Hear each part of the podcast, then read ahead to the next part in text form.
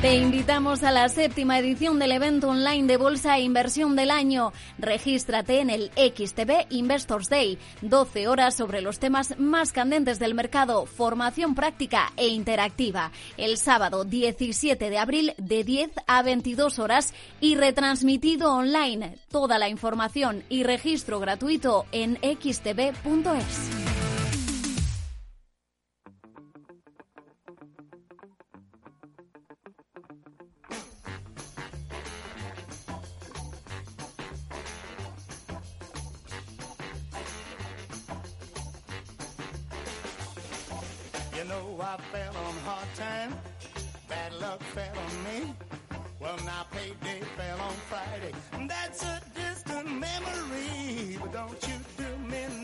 Después del trabajo, After Work, con Eduardo Castillo, Capital Radio.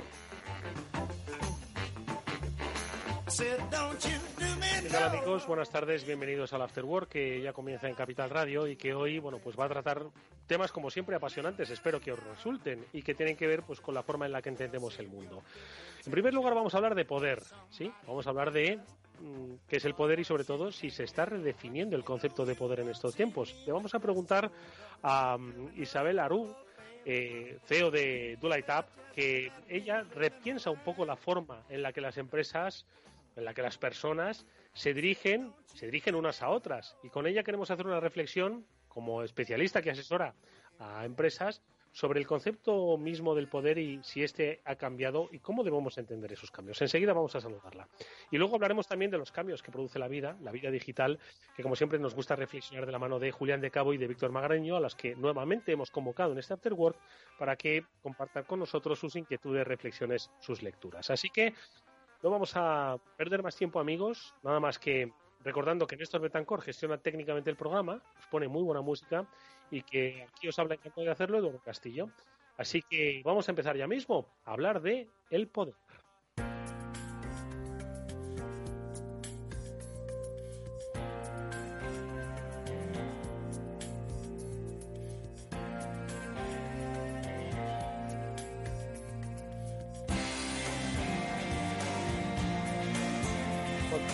Nuestra hace tiempo que estuvimos hablando eh, sobre eh, cómo las empresas estaban cambiando la perspectiva del liderazgo. Además, entonces lo analizamos desde una perspectiva de género, pero hoy queremos eh, centrarnos en un concepto que trasciende al propio género y que está dentro de las organizaciones, de las públicas, las privadas, y que todo el mundo ansía, que nadie acaba de terminar de definir y que no sé si todo el mundo confunde con liderazgo, poder, capacidades. Bueno, pues de, ese, precisamente de ese término de poder, es de lo que vamos a hablar con Isabel Aró. Ella es CEO de Dulaitab. Eh, Isabel, ¿qué tal? Bienvenida nuevamente a este programa. Hola, muchas gracias por tenerme otra vez. Oye, Isabel, eh, iba a decir, eh, hablar de poder es un tema complejo y sin embargo tú lo has querido hacer. Lo digo porque yo soy persona que trata de evitar las complejidades y va un poco a las cuestiones más sencillas. Sin embargo, has querido centrarte hoy en el poder. ¿Por qué el poder que tanto llama la atención, que tanto gusta, que tanto engancha, que tanto malea, ¿no? Y que viene ejercido, bueno, no sé si viene ejercido o mal ejercido, es lo que se dice, que genera tantos tópicos. ¿Qué es el poder? A ver, no sé dónde me he metido, porque efectivamente es, un, es una pregunta y, es algo que realmente creo que es una, una de las palabras más, empleadas ¿no? en diferentes ámbitos de la sociedad y además con significados que son muy distintos. Eh, tampoco pretendo yo eh, tener ¿no? la definición de lo que es el poder, sino que quizás aportar mi, perspectiva ¿no? desde lo que es mi trabajo, que es acompañar a las empresas. Entonces, ¿qué es el poder? Si nos tenemos a lo que es eh, el origen ¿no? Eh, del verbo que es latino, es potere, que realmente mm, viene de una expresión que es potes, que es puede ser o es posible. Entonces, ahí realmente podríamos decir que es la capacidad pura y dura de algo o de alguien de hacer algo posible. ¿Vale? Entonces, si nos quedamos en algo como así muy, muy neutro, sería esto. Pero claro, eh, luego nos metemos en lo que es tener poder, ¿no? Que tú decías antes, que ahí estamos más eh, en la perspectiva de tener la capacidad de hacer que determinadas cosas eh, ocurran. Entonces hablamos de los poderosos, que los que tienen el poder, ¿no? Que van a hacer posible que las cosas ocurran que van a determinar si esto ocurre o no. Y para eso tendremos que tener la capacidad, ¿no? O las capacidades para hacerlo. Entonces, eh, claro, muchas veces la idea de poder está asociada con la autoridad y ahí es donde quizás entramos, ¿no? En un campo, pues un poco de minas, ¿no? De decir eh, cuál es la diferencia entre el poder y la autoridad. Pues yo te diría que el poder es una capacidad y la autoridad es una habilidad. Entonces, el poder se puede adquirir, mientras que la autoridad va a depender mucho de la habilidad de una persona para influir sobre otros y ahí entramos en el campo de los directivos o las directivas de las organizaciones. No sé si te he contestado con esto, pero bueno, intento hacerlo simple. No, no, la verdad es que es una respuesta eh, acertada, pero que no, pero que abre otra, otro tipo de complejidades, ¿no? Sobre todo por hoy estamos viviendo cambios, hemos visto que las empresas, bueno, pues eh, cambian los, los liderazgos, cambian las propias estructuras, y yo no sé esto, Isabel, si ha eh, si esta época de cambios ¿no? y de nuevas experimentaciones, ¿por qué no?, también han influido en, la transformación del poder, si con el paso del tiempo pues eh, se ha transformado, ha cambiado, ha, mutado, no sé cómo lo ves. Pues yo creo que sí y creo que además para, para bien, porque, a ver, a nivel político, eh, a insistir, yo no soy antropólogo ni, ni soy experta en temas ¿no? de ciencias sociales, pero eh, a nivel de empresas, eh, pues creo que la confianza que se ha tenido que depositar sí o sí en los empleados y las empleadas eh, ha hecho que el poder realmente eh, se está transformando. ¿Por qué? Porque tradicionalmente, si miras en las empresas, podríamos decir que el poder era como un poder hacia abajo, ¿no? Directivos, unos pocos, unas pocas personas de una empresa, una organización, que tienen un poder sobre sus equipos. Ahora podríamos decir que hay un poder más ascendente y no solo en las organizaciones, también esto se ve a nivel político, incluso se habla del, del, poder, del, poder antiguo versus el nuevo poder, ¿no? Eh, y ahí tenemos como más eh, posibilidad desde abajo, ¿eh? si miramos la, la, estructura más jerarquical ¿no? de una empresa, de influir hacia arriba. Entonces, yo creo que el poder se está transformando desde esta perspectiva que es eh, que hay una necesidad, gracias también a la parte digital ¿no? y a las redes sociales, eh, de influir de una forma muchísimo más eh, informal, transparente, o sea, se, se, necesita, se requiere más transparencia, todo va muchísimo más rápido en cuanto a la información y todo el mundo empieza a participar, ¿no? El concepto de tribus viene a enfrentarse a lo que es el poder más tradicional que, se quedaba entre las manos de unos pocos, que mm. era más un club privado, ¿no? Mm. De hecho, fíjate esto que dices, eh, vivimos un tiempo donde se ha demostrado que no hay eh, poderosos eh, intocables y que hay pequeños que se han hecho muy poderosos, ¿no? Y yo no sé si ha sido la digitalización, la forma, la, hipercomunicación, la globalización, pero que los roles se han cambiado, ¿no? Eh, del poderoso gigante y el pequeño, eh, en fin, que alguien pequeño puede llegar a ser muy poderoso y se ha demostrado, ¿no? Mm, mm. Sí, tenemos muchos ejemplos, pues a nivel empresarial, ¿no? De, de empresas, pues podemos nombrar eh, Uber o, bueno, otras empresas que realmente empiezan parece ser, ¿no? Sin, sin tener, incluso ahora que estás hablando de la parte digital, Zoom. Eh, mm. Zoom tienen, incluso lo declaran, yo creo que muy abiertamente, ¿no? Que van a por Google y Microsoft. Madre y esto es una cosa que a lo mejor dirías es totalmente impensable, ¿no? O sea, hubiera sido impensable hace, hace un año.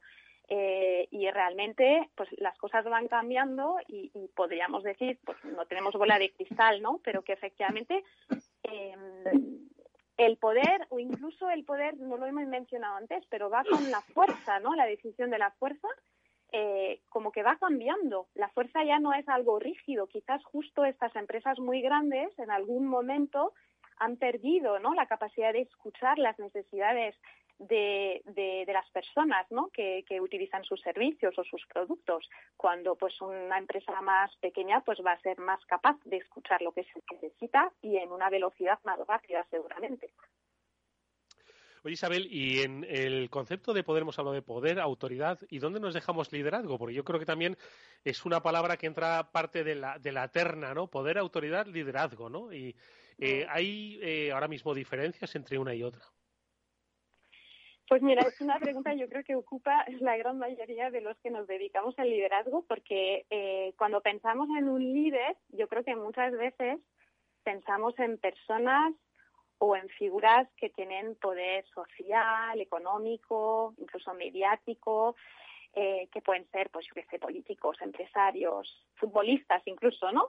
Pero realmente, si te preguntas eh, quién es un líder o, una líder para ti, pero eso creo que vamos a contestar otras cosas. Eh, porque a lo mejor va a venir el tema de la admiración, a lo mejor vamos a buscar una persona que, que nos inspira, que podría ser un modelo ¿no? a seguir en nuestras vidas.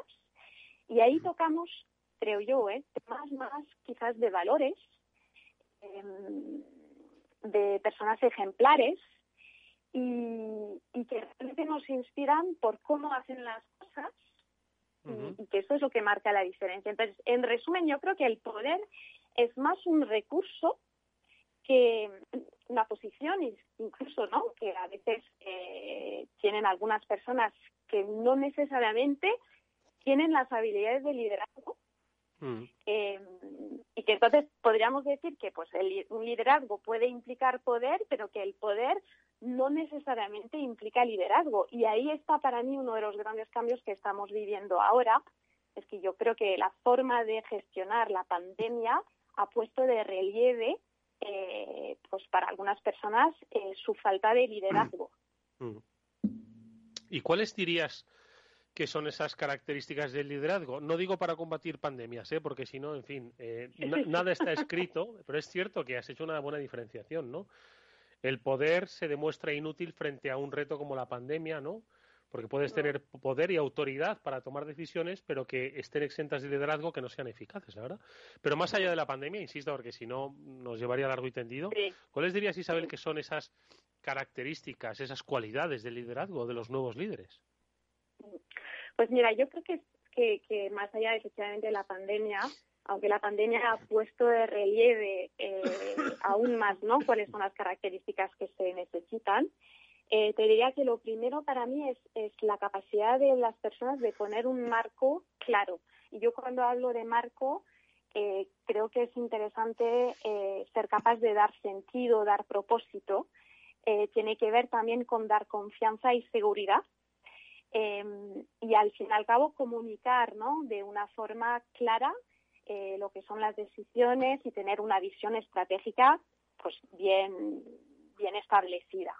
Eh, pero esto también tiene que ir de la mano con una capacidad de resiliencia y de y una adaptabilidad muy alta porque es es, eh, es algo entonces es como para mí la imagen tiene mucho que ver con, con una fábula ¿no? de, de, de, La Fontaine que a mí me gusta mucho que, que realmente es la diferencia entre el, el roble y el, y el junco entonces, la capacidad realmente es, un junco, es decir, bien anclado en, la tierra, ¿no? Pero con una capacidad brutal de, adaptarse, de ser flexible, ¿no? Para poder realmente adaptarse pues, a lo que es la, la, vida y la sociedad actual. Y a esto, y a esto sí, que para mí es fundamental, y esto sí que es lo que ha puesto más que nunca de relieve la pandemia, es la parte eh, de los cuidados, eh, la parte de la consideración, de la empatía,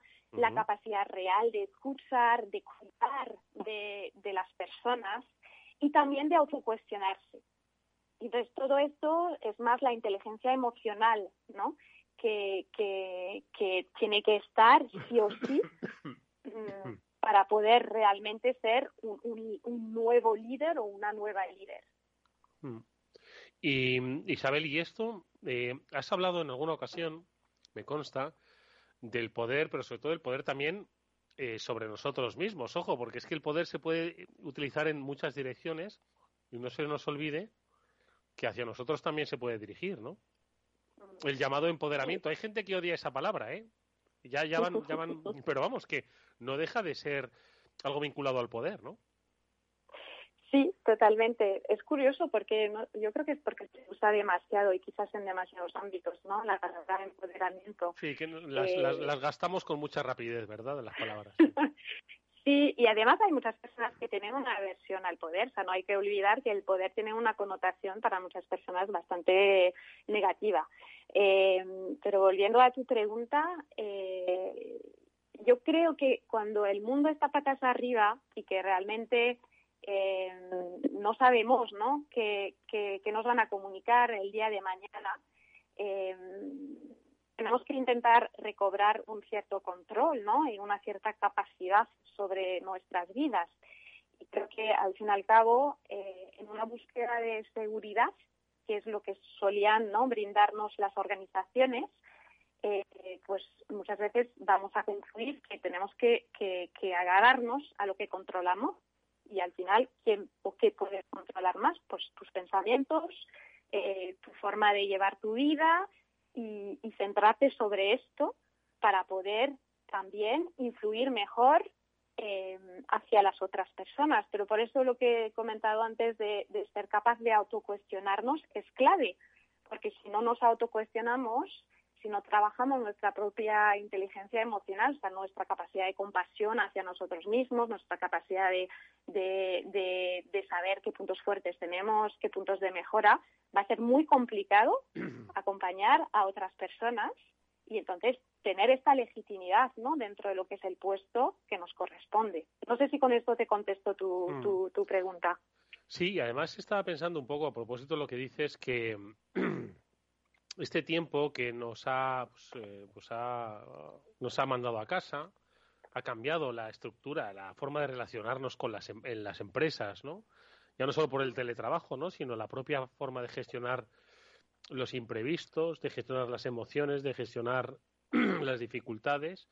Yo creo que más que nunca merece ahora mismo una, una reflexión interna eh, dentro de las compañías, sobre todo porque no va a volver. Si me dices tú que mañana va a ser como antes, pues oye, tira que te va. Pero nada va a ser como antes, ¿no? Y esto ha cambiado muchos aspectos, muchos aspectos que has mencionado, ¿eh? sobre la gestión de las personas, el liderazgo, el propio uso del poder, el, el, poder de las propias del, del, individuo, ¿no? Como parte de una empresa, de un colectivo. No sé, yo creo que tiene que haber una reflexión general en todas las empresas, sean de las que sean, tengan el tamaño que tengan, sobre este nuevo escenario que estábamos un poco definiendo, ¿no? Sobre el poder, el liderazgo. Yo creo que todas, ¿eh? independientemente del, del tamaño que tengan. Es que esto es algo que no se trata de una crisis financiera que haya afectado solo a los bancos o solo a las constructoras, solo a las inmobiliarias, no, es que ha afectado a una sociedad económica en su conjunto, ¿no? Y yo entiendo que las organizaciones tienen que empezar a aplicar pues estas reflexiones. Sí, hay un tema además que, es muy importante para mí, ¿eh? que, tenemos que, trabajar en las organizaciones. Es un concepto que era el teletrabajo, que era una cosa que, muchas empresas se negaban ¿no? a, promover. De repente, de la noche a la mañana, se ha, se ha dado y encima se ha visto ¿no? que se funciona bien y que hay resultados buenos. Entonces, claro, ahí hay un tema de confianza y de que un, un manager, ¿no? La palabra de manager, que también es un concepto para mí que tiene que evolucionar hacia lo que es la palabra de líder, ¿no? Una persona que realmente a lo mejor tenía parte de su trabajo orientado hacia controlar ¿no? el desempeño de sus eh, colaboradores, pues mm, ya no puede controlar como a lo mejor lo hacía antes, tiene que confiar. Entonces la confianza ha entrado de pleno y esto eh, podríamos decir que, que redefine el poder, porque ya mm, tienes que confiar. Entonces al tener que confiar, tengo que saber cómo toco, cómo motivo a las personas y encima estas personas ahora no las puedes ver, tienen que, tienes que saber cómo conectar a nivel emocional eh, con ellas, entender que gran parte de lo que les está pasando ¿no? en, su, en su parcela personal pues va a tener mucho más impacto de lo que tenía antes, porque a lo mejor antes tenías tus, tus, tus hijos, tus hijas en el cole, bueno, los sigues teniendo, pero no los tenías tan, tanto tiempo contigo, ¿no? En, en, en, en, tu trabajo. O ahora entra todo esto en lo que es tu parcela profesional y esto tiene un impacto. Y aunque no quieras, y esto yo lo he oído de muchos eh, eh, líderes que he acompañado, pues a lo mejor dices, vamos, es que nos tenemos que centrar ya sobre los resultados, ser pues eh, muy orientados hacia la parte operacional y no tenemos tiempo ¿no? De, meternos en esta parte más emocional. Pues justo lo contrario, es lo que se necesita, porque si no desconectamos y puede haber un, verdadero riesgo a nivel del compromiso de las personas con las empresas. Eh, entonces, yo creo que ahí efectivamente, eh, y no sé si realmente todas las organizaciones ahora mismo, por, por estar la mayoría en modo supervivencia, invierten el, tiempo suficiente para analizar cómo, eh, cómo se puede ¿no? Eh, eh, trabajar esto en el día a día. Mm. Pues no nos queda nada más que invitar a todas esas empresas a las que has hecho referencia y que se han visto afectadas, no hay ninguna que no se haya visto afectada, no sepa cómo hacerlo eh, bueno, pues que se hagan las preguntas adecuadas y que, ojo, que el conocimiento no necesariamente siempre tiene que estar dentro. Mirad hacia afuera porque igual la respuesta se encuentra eh, en la ayuda de especialistas, como es el caso de nuestra invitada hoy, Isabel Aró, que es eh, CEO de Dulaitap y que ha identificado muy claramente cuáles son ahora mismo las necesidades que las personas que forman parte de las empresas deben llevar a cabo si es que quieren, bueno, pues ya no digo afrontar los grandes retos cambiantes, sino sencillamente adaptarse a estos nuevos tiempos. Isabel, gracias por tus reflexiones sobre el poder, me ha resultado muy interesante. Sigue siendo controvertido el concepto, pero hoy le hemos dado un poquito más de forma, lo hemos hecho más cercano a cada uno de nosotros. Gracias y hasta muy pronto. Gracias a ti, hasta luego.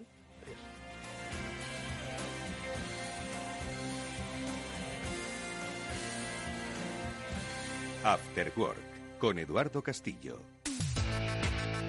Y atención oyentes, noticia de alcance para inversores. XTB elimina las comisiones. Ahora con XTB puedes comprar y vender acciones y ETFs con cero comisiones. Lo has oído bien, cero comisiones hasta 100.000 euros al mes. Entra en xtb.es y abre tu cuenta en menos de 15 minutos. El proceso es 100% online y vas a poder comprar o vender cualquier acción por cero comisiones en xtb.es.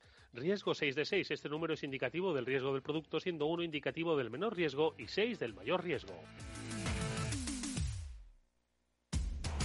Información, análisis, previsiones, recomendaciones, todo lo que necesitas saber para tomar tus decisiones de inversión en Mercado Abierto, de 4 a 7 de la tarde con Rocío Arbiza, Capital Radio.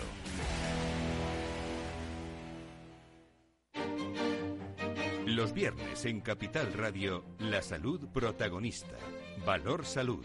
Industria, pacientes, profesionales y directivos del sector. Investigación y todas las áreas del mundo de la salud y sanidad con sus personas y empresas. Evolución de la pandemia. Novedades de nuestra medicina y sus profesionales. Con los expertos y destacadas empresas. Valor Salud. Cada viernes a las 10 de la mañana, la salud protagonista con contenidos claves y un estilo propio. Valor Salud. Con Francisco García Cabello.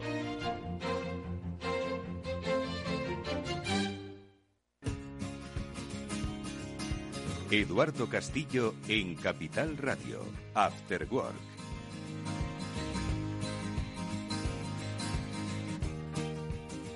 Bueno, pues continuamos en este After Work previo a la Semana Santa, que por cierto, bueno, hará que no contemos con la presencia eh, de Julián de Cabo y de Víctor Magariño, pero bueno, así también descansan un poco de radio y tienen tiempo para leer y luego compartirlo con todos nosotros, aunque cada vez hay muchas más cosas que leer. Yo no sé si nuestros amigos invitados, mis gurús, vuestros gurús de cabecera, se habían encontrado con tanta literatura como, porque ellos son gente leída, pero esto de los crecimientos exponenciales de todo, seguro que también con la literatura, con la lectura tecnológica interesante por leer, seguro que les desborda. Julián de Cabo, buenas tardes. Buenas tardes, Eduardo. Efectivamente, aquí el problema ya va a ser el filtro más que otra cosa. Víctor Magariño, buenas tardes. Hola, Eduardo, Julián y audiencia. Pues sí, ahora hay muchos cambios y cuando todo cambia, pues hay que estar informado de todo. Sí, pero lo que dice Julián muy acertadamente, el filtro, ¿dónde lo leemos? La credibilidad de la fuente. Eh, mirad, ¿os acordáis de los primeros eh, ensayos clínicos con las vacunas que se publicaron en The Lancet, que luego le dijeron que no? Bueno, creo que era The Lancet, de estas revistas científicas que desconozco, por supuesto, ¿no? Hasta, en fin, o sea, hoy en día lo de la criba lectora es eh, casi tan importante como el propio autor al que se va a leer, ¿eh? Completamente, pero vamos, no, no solamente en cuanto a fuentes, sino incluso en cuanto a materia, Eduardo, porque hay tal cantidad de aparente noticias sucediendo a la par que el, tener criterio para saber cuál es la pista buena también es complicado, ¿no? Yo creo que ahí, ahí los periodistas tenéis una ventaja sobre el algoritmo, que es el, que el algoritmo de momento tiene poco instinto y malo.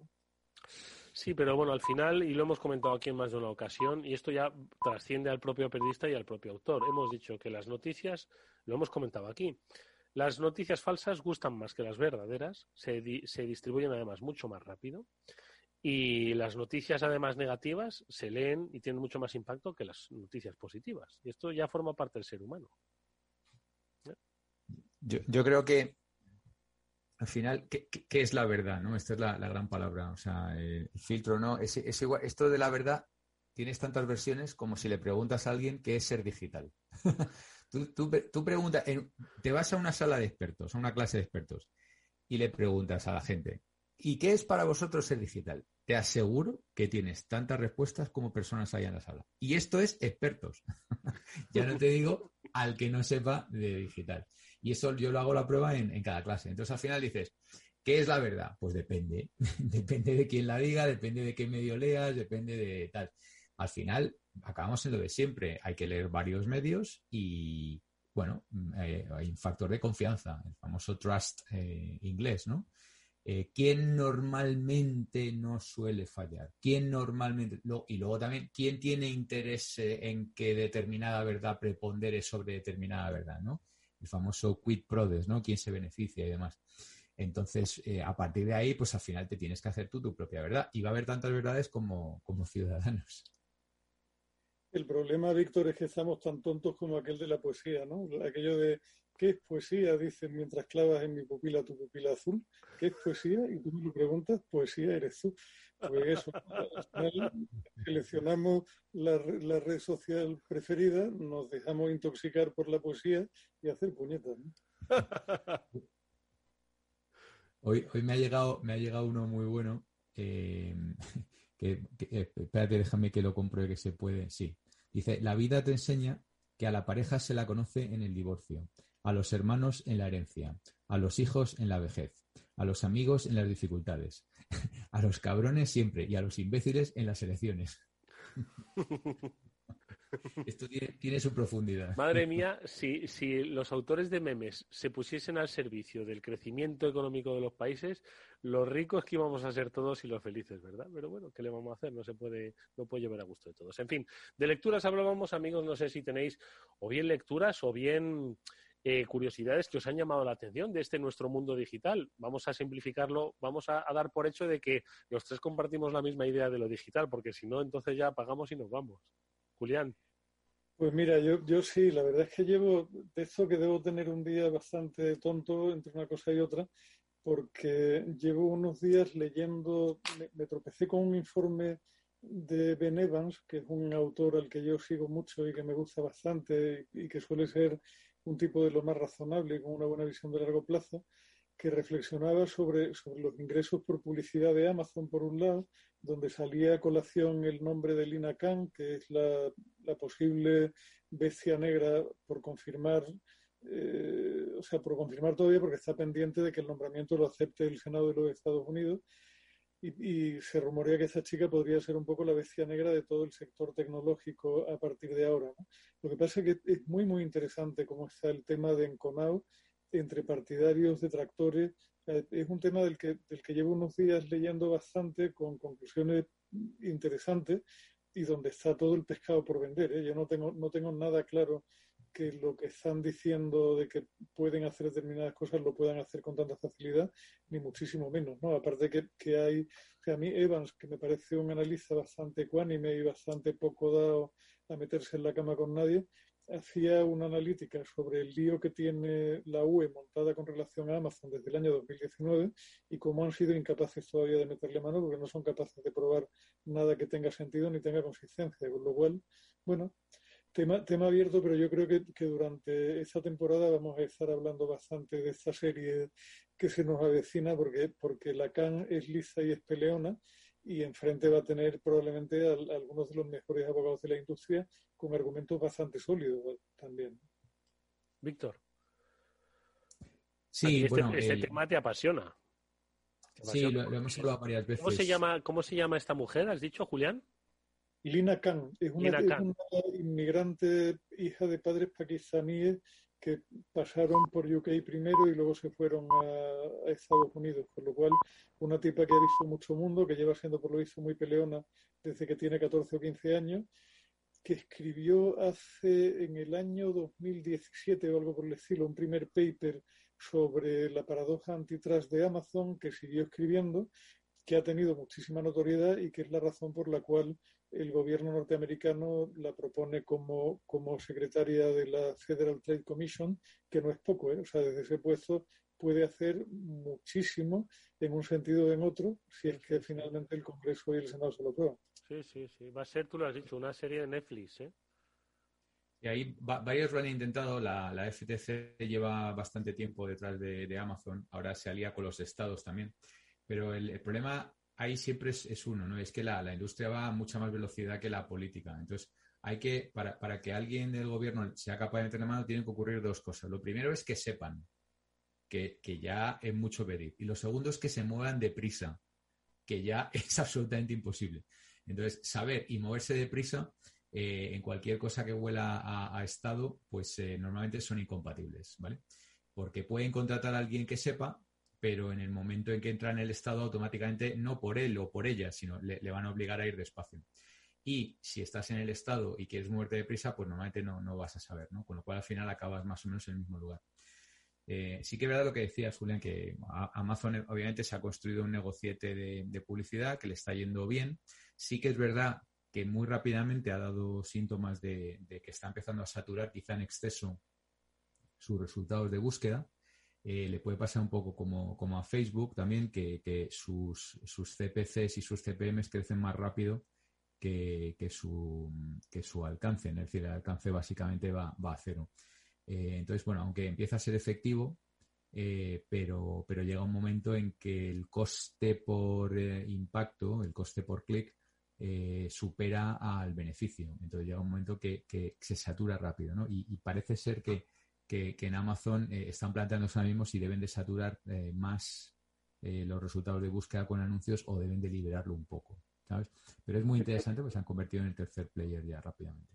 Pero fíjate, Víctor, que el llamarlo negociete es quedarse lejos del volumen que esto presumiblemente tiene, ¿no? Porque si hablamos de que Amazon Web Services, que siempre la citas tú como la vaca lechera y el gran negocio de los negocios, está facturando 45.4 billions en el ejercicio pasado, este negociete de la publicidad, que es difícil estimar porque anda dentro de una categoría que se llaman anuncios y otros pues la categoría anuncio y otro anda por los 21.5 billones, es decir, básicamente la mitad que Amazon Web Services, que es un pastón de alucinar, con lo cual, a poco que esto sea el 80%, pues pon que están facturando como 13.500 millones de dólares en Publi, creciendo muchísimo con un margen brutal, porque ahí eh, probablemente el margen sea incluso mejor que la de la propia AWS. O sea, tienen ahí un tinglado y luego con, un tema que tú conoces perfectamente, que es que cuando finalmente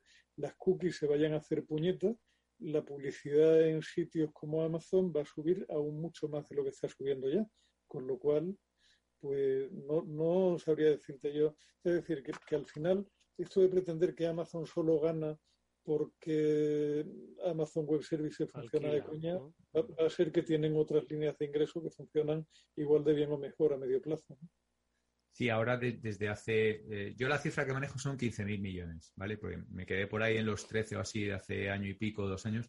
Al ritmo que suben, son 15.000 millones. Y eso, dices tú, margen alto. Yo creo que más que margen alto es prácticamente bottom line, o sea, puro, puro beneficio. Porque, claro, la plataforma ya está pagada. O sea, la plataforma es la suya. o sea que, bueno, sí, vale, tienen que contratar gente que, que empuje la publicidad, igual que cuando, cuando yo estaba en Google, pues empujamos. Que la pregunta era famosa era, oye, ¿y si mañana nos vamos todos a casa, pasa algo con Google Ads? y esa es la pregunta mágica. Y la respuesta muchas veces, mira, mejor no nos lo planteamos, no voy a ser que esto siga funcionando igual, eh, aunque nos vayamos todos a casa, ¿no? Pero sí, si, hace, si la parte de Amazon Web Services factura 45 y creo que el beneficio estaban en 10, 12, una cosa así, y esto ya son 15, pues, pues, pues ya están, eh, obviamente, eh, bueno, pues tienen dinerito para seguir financiando las devoluciones, eh, los centros logísticos, la inteligencia. La estimación de Evans es que posiblemente estén ya muy, muy cerca en cuanto a beneficio de lo que supone todo Amazon Web Services, por lo cual, y Evans no suele ser de los que se fuma porro los fines de semana antes de hacer los números de contigo con una visión de largo plazo. La publicidad, para que nuestros oyentes un poco lo identifiquen, eh, estamos hablando de la de Amazon, pero también puede ser la de Google o la de Facebook, es el contenido patrocinado que aparece más destacado pues cuando tú entras a buscar unas zapatillas de andar por casa o cuando entras a buscar una cinta de correr, ¿no? Sí, en el caso de Amazon son las cosas que están marcadas claramente como anuncio o publicidad. O sea, te vienen con un recuadrito para que no te confundas con el contenido que ellos te proponen como resultado de búsqueda. En inglés es más difícil identificar porque pone ad, ad. En español es más fácil porque pone anuncio. Entonces es un poquito más largo y lo puedes ver. Tiene un color un poco ligero. Entonces los hay los anuncios en buscadores y luego los anuncios de display, que es lo que la gente normalmente mm, conoce como banners. Es una palabra que a mí no me gusta mucho, pero la gente lo entiende como banners. ¿no? luego, decir, luego está toda la parte de vídeo, que también que está creciendo brutalmente. YouTube está ya cerca de, creo que está arriba de los 30.000 millones y eso de nuevo es prácticamente todo, todo anuncios en vídeo, el, famoso pre-roll, mid-roll y post-roll. Es decir, el que sale antes, el que sale en medio y el que sale después. Sí, y el que sale en medio del que sale en medio de en medio y el que sale en medio del de, medio final. O sea, todo así. De todas formas, esto... son skippable, son skippable. Skippable, sí, exactamente. Saltables. Dices, skipad, ¿no? Con el, 3, el 5, 4, 3, 2, 1. De todas formas, estaba pensando en que el grueso viene, pues, los miles de millones de pequeños anunciantes, ¿no? Han encontrado en Google, han encontrado en Facebook y han encontrado en Amazon, principalmente, pues la vía para anunciarse, ¿no? Es lo que en su día supongo que vio, ¿os acordáis del segunda mano, el periódico segunda mano? Bueno, o, las, o las plataformas como Mil Anuncios, ¿no? Yo creo que estas fueron, Mil Anuncios digo, pues en España, ¿no? Supongo que, supongo que, que en, en, otros países se llamaría de otra manera, ¿no? Pero esto no deja de ser un poco, pues lo que luego ellos han sabido organizar, monetizar, ¿no? Y al final, bueno, ellos tenían el tráfico, pero, pero esto ya estaba inventado, es decir, no, no ha sido nuevo, ¿no? Pues fíjate, los anuncios por palabras, eso toda la vida. De todas formas, siguen existiendo como categoría dentro del marketing digital. en la, métrica se llama classified, ¿eh? los clasificados. Aquí en España tenemos un gran campeón de esto que es, eh, bueno, el antiguo Shipstead, que ahora se llama Adevinta, que es todo este, el coches.com y el, idealista y todo, toda esta peña. Eso está rondando los 300 millones de, euros en, España, ¿vale? Cuando search, o sea, lo que es búsqueda, está arriba de los mil millones y cuando display está también en el entorno de los 900 y pico millones y redes sociales pues está en el entorno de los 500, 600 millones, una cosa así, ¿vale? Mm. Digo para poner a cada cosa en su sitio. Por cierto, influencers está en 2,2 millones. ¿eh?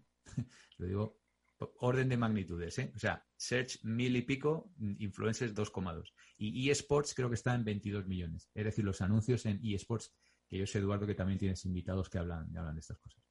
Pero bueno, por poner a cada, a cada cosa en su lugar. Pero sí que es verdad que Facebook ha utilizado este argumento que has dicho tú, Eduardo, de los pequeños, eh, no sé si hábil o burdamente, todavía estoy planteándomelo, para em, atacar a Apple la decisión de, pedir consentimiento para utilizar el identificador único para anunciantes porque claro, eso es un, torpedo en la línea de flotación de Facebook. Entonces, han, han, utilizado decir, mira, ¿ves? Si ahora decís que hay que pedir permiso para utilizar el identificador único para anunciantes, pues no van a poder anunciarse todos los pequeños. Y eso va a ser perjudicial para la pequeña y mediana empresa, ¿no? Eh, obviando el hecho de que igual les cuesta pues 7, 8, 10% de su facturación que están en los 70 y pico mil millones.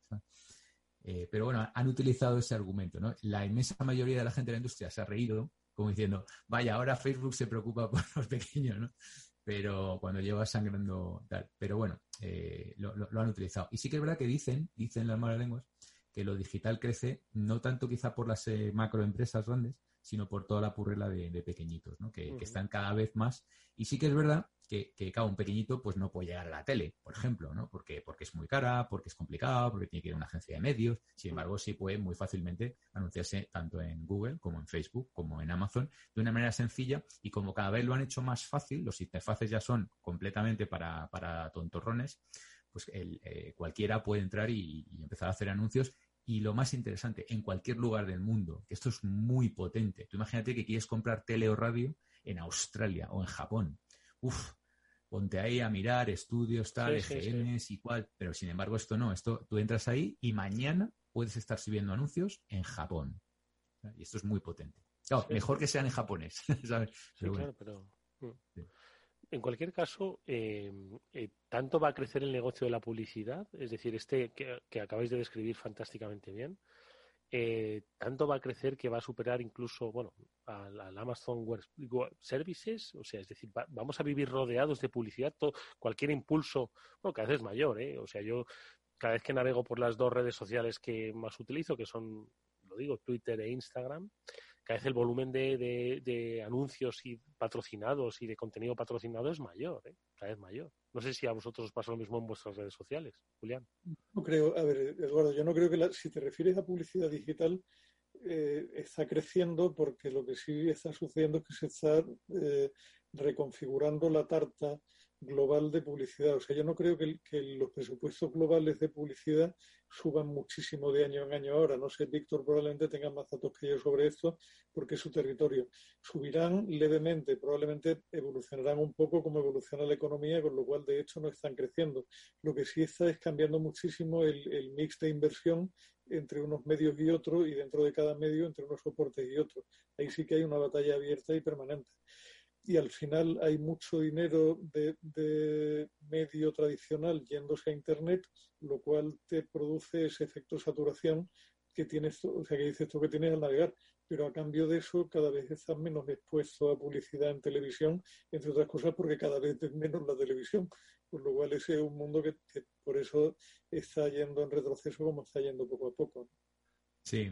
No, el, el año pasado en Q2 fue un desastre para todos en, el segundo trimestre por el tema de, obviamente, ¿no? La gente no sabía lo que iba a pasar. Pero sí que verdad que luego se han recuperado un poco en Q3, incluso en Q4. Entonces, al final, todos eh, los grandes, Google, Facebook y, por supuesto, Amazon, han acabado en crecimientos de doble dígito. O sea, les ha ido bien el año pasado, a pesar del agujerito de... Lo veían muy negro en, en Q2, pero, pero luego les ha... Y lo digital es la, única que ha seguido creciendo el año pasado, ¿vale? Hasta ahora, la único que había aguantado bastante bien y que era la tele, que se, se aguantaba ahí muy bien, incluso con crecimientos eh, mm, positivos, pequeños, pero positivos. Pero ahora ya directamente las plataformas de vídeo, con, con YouTube a la cabeza, obviamente, pues van directamente a la línea de flotación de, de tele, ¿no? Con esto que comentábamos, con los pre-roll, post-roll y, y, y todas estas cosas. Facebook le está dando durísimo al vídeo. Y luego, bueno, pues todos los que has comentado tú también, TikTok y tal, y ahora todos están fusilando TikTok porque todos están, YouTube, leía la semana pasada que ha sacado también vídeos de estos cortos de 6 segundos y demás, con lo cual están todos yendo ahí. Entonces, la tele, poco a poco, y no nos olvidemos que todavía quedamos muchos maduritos digitales, como los de esta tertulia, poco a poco se va yendo a las plataformas de pago. Pero todavía hay mucho marquetero cómodo con la tele de toda la vida. Entonces, les cuesta trabajo todavía confiar en el New TV, en el famoso Addressable TV.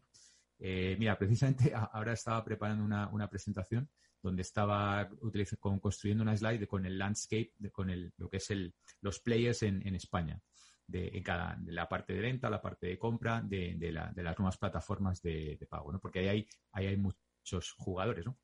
Empezando por las plataformas de televisión de pago, pero luego están las agencias, luego están los agregadores de datos, luego están las plataformas de, verificación, la plataforma de, de AdSafe y tal. O sea, hay un montón de, de gente ahí interesada en, en pillar cacho. Y sí que es verdad que hay una audiencia jovenzuela, entre 18 y 24, aproximadamente un 10%, que solo están en estas plataformas. Es decir, que nunca, jamás ven la tele. Entonces, si quieres llegar a esos, a ese 10% de esos 18 a 24, no tienes más remedio que estar en, estas plataformas digitales, empezando, por supuesto, por YouTube y siguiendo por, el resto. ¿no? Pero ahí es, muy interesante. Ahora, en los próximos años va, vamos a ver cómo, evoluciona todo con los nuevos entrantes como Disney, por ejemplo, alcanzando récords de usuarios en, tiempo muy corto. Eh, cómo reacciona Netflix eh, y, luego también Amazon Prime y tal. Ahí se está poniendo muy interesante la batalla. Ahí también hay, un fenómeno, hay un fenómeno curioso también, que es que a medida que se reponen las televisiones convencionales en hogares menos tecnológicos, se reponen por Smart TVs, donde el acceso a plataformas digitales lo tienes en el mismo mando, con lo cual eso cambia mucho la forma de consumo. Antes, antes, hace unos años, para ver Netflix, tenías que ser capaz de conectar un portátil con una televisión.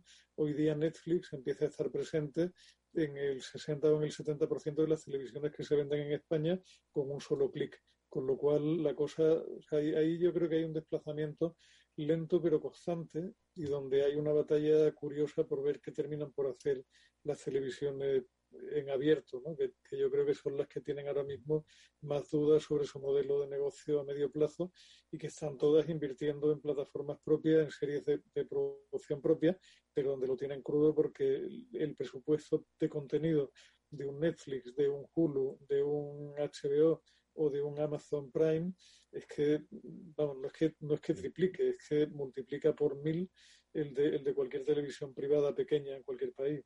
Y estaba, se, estaba escuchando eh, y la verdad es que es frenético, ¿no? El, mundo en el que vivimos, ¿no? Las, la, la búsqueda permanente, ¿no? De, de la captación, ¿no? De, de, los, de los usuarios, el pensar el, lo que dice Julián, ¿no? Vamos a incorporar en el mando, vamos a facilitarlo todo para llegar a ti, llegar a ti, ¿no? Esto me, me, hace pensar en dos cosas. Una, en la serie esta documental que nos recomendaste en su día, El dilema de las redes, ¿no? Que es que al final somos todos un producto, literalmente, para cualquiera. Y dos, si aquí en esta tertulia, que este, amigos, eh, yo me estoy un poco asustando al escucharos, ¿qué no estará pasando ahora mismo en los despachos de esos que tienen que decidir cómo captar ahora mismo más público? No sé si robárselo o hacerlo que se pase en vez de 10 horas eh, pegado a, un, a un dispositivo, que se pase 12, ya no digo la televisión, sino un dispositivo. Es frenético esto, es un poco vertiginoso todo esto. Fíjate, en, el escenario que, que los dos, eh, eh, donde las cookies desaparecen. Eh, e, este escenario de televisiones eh, no, no, va tanto en, función de cookies, sino más bien en función de IPs. entonces, si tú tienes Hulu o Netflix, pues puedes estar viendo anuncios en tu IP diferentes a los de la IP de al lado, de la casa de al lado. Con lo cual, las plataformas de agregación de datos van a seguir existiendo, con lo cual, de alguna manera, el profiling, la creación de perfiles va a seguir existiendo.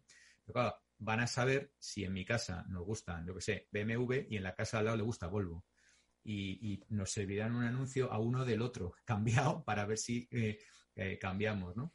Eh, porque van a saber que, por nuestras preferencias pues nos gusta, pues yo que sé, el whisky de marca o... el whisky barato. O compramos el, yogur de Carrefour o, yo que sé, ¿sabes? Por, decir algo. Porque lo, van a saber, ¿sabes? Para, eso están los, perfiles, Entonces va, va, a ser muy interesante, porque vamos a ver de nuevo, esperemos, menos publicidad irrelevante, eh, menos matar moscas a cañonazos, menos eh, y más publicidad segmentada, que al fin y al cabo es lo que se persigue.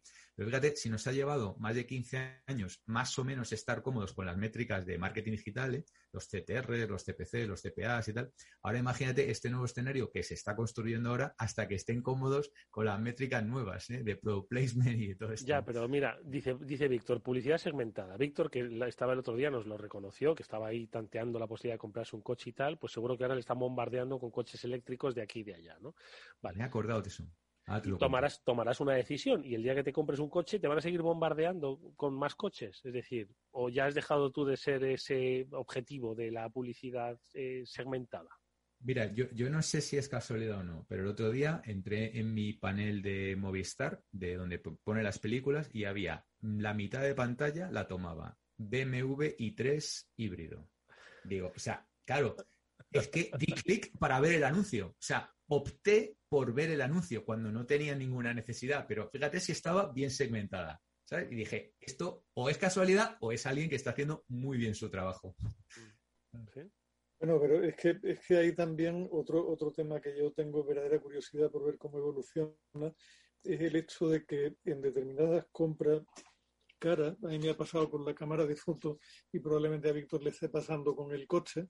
Ya no solamente hacer navegación tranquila por la red, sino que empiezas a ver influencers, entre comillas, que saben mucho de coche o mucho de cámara, a ver qué te cuentan, qué dicen, cómo analizan y tal, y vas a un contenido completamente microsegmentado donde si te cascan bien, o sea, ya no es el anuncio, porque lo que estás buscando es un prescriptor al que tú creas y como des con un fulano que te toque la fibra sensible y que sea capaz de hacer que tú te, te metas la mano en el bolsillo y saques 2.000 euros para comprarte una cámara, ese tipo debería tener una recompensa bastante mayor que el que simplemente te pone un anuncio bombardeándote a ver si cuela, ¿no? Y no te cuento ya si ese tío es capaz de venderte un coche de 60 o 70 mil euros. A ese tío habría que ponerle un piso a poco que venda cuatro coches al mes, ¿no? Pero bueno, de todas formas... No, y está empezando a pasar, Eduardo. Hay, hay mucho influencer que de verdad tiene un impacto.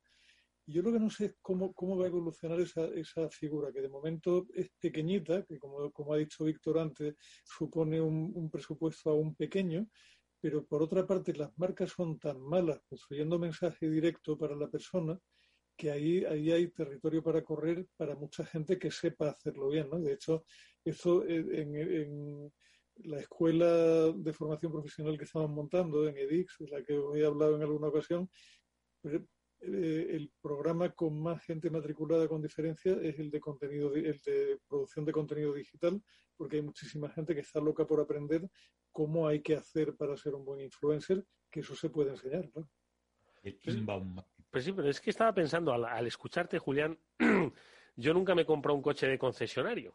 Siempre me los he comprado de segunda mano por aquí o por allá. Pero siempre me hubiese gustado ir a un concesionario y que un comercial o una comercial me hubiese sentado en el coche, me habría dicho que es que ese coche me sienta muy bien. El olor a nuevo, el volante. Es decir, no deja de ser, madre mía, cómo le. Pero si es que este coche está hecho para usted.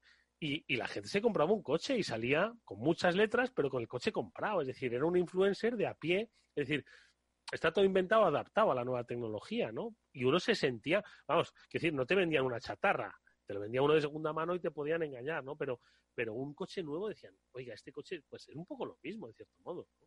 Un influencer solo que de a pie, que era pues un comercial de un concesionario, que se llevaba una buena pasta por la comisión.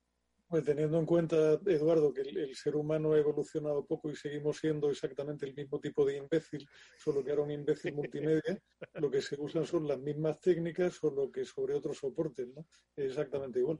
Bueno, sí.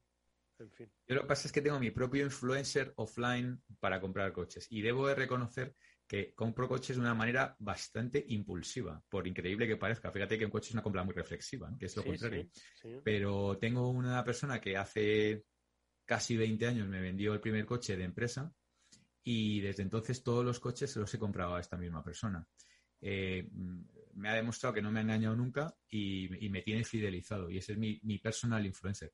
Ahora tengo otros stakeholders que me están intentando eh, llevar a su, a su, me están intentando seducir, entre otros mi hermano, que está enamorado de otra marca y tiene sus, también sus eh, fidelidades y sus amistades. Y bueno, ahora ahí hay una, una cosa interesante, ¿no? Eh, pero en, ese sentido soy, soy fiel a, a, una persona, a mi influencer particular. Bueno, ya nos contarás cuáles son los anuncios que te han salido después de esta conversación, que ha quedado perfectamente registrado, no te quepa duda, y que los banners van a empezar un poco a saltar ahora. A ver si te cambias de, marca. En fin, amigos, que nos vamos ya hasta, hasta la próxima semana, que seguiremos con el After Work.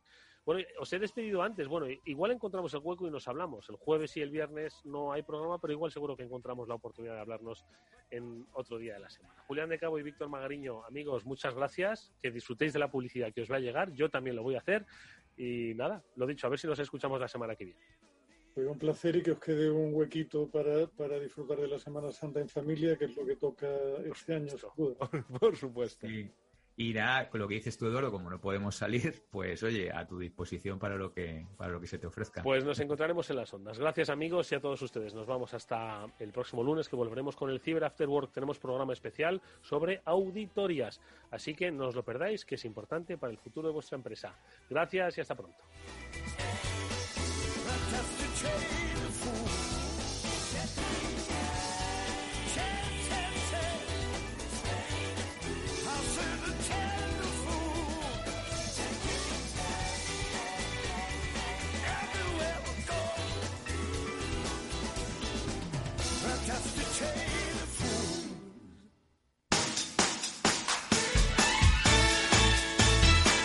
Capital Radio, Música y Mercados.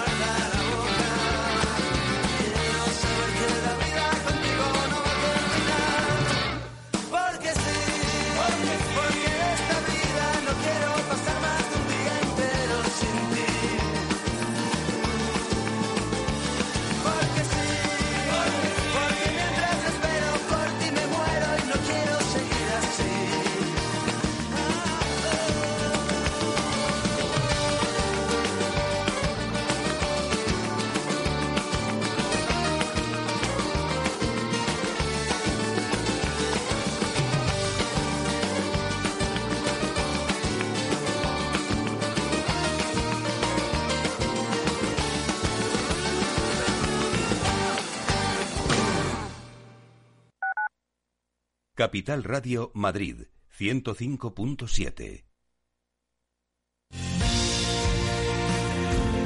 Escucha cada día de lunes a viernes a las tres y media de la tarde en Capital Radio Negocios de Carne y Hueso 360, el programa para empresarios y emprendedores hecho por empresarios y emprendedores, con Mariló Sánchez Fuentes.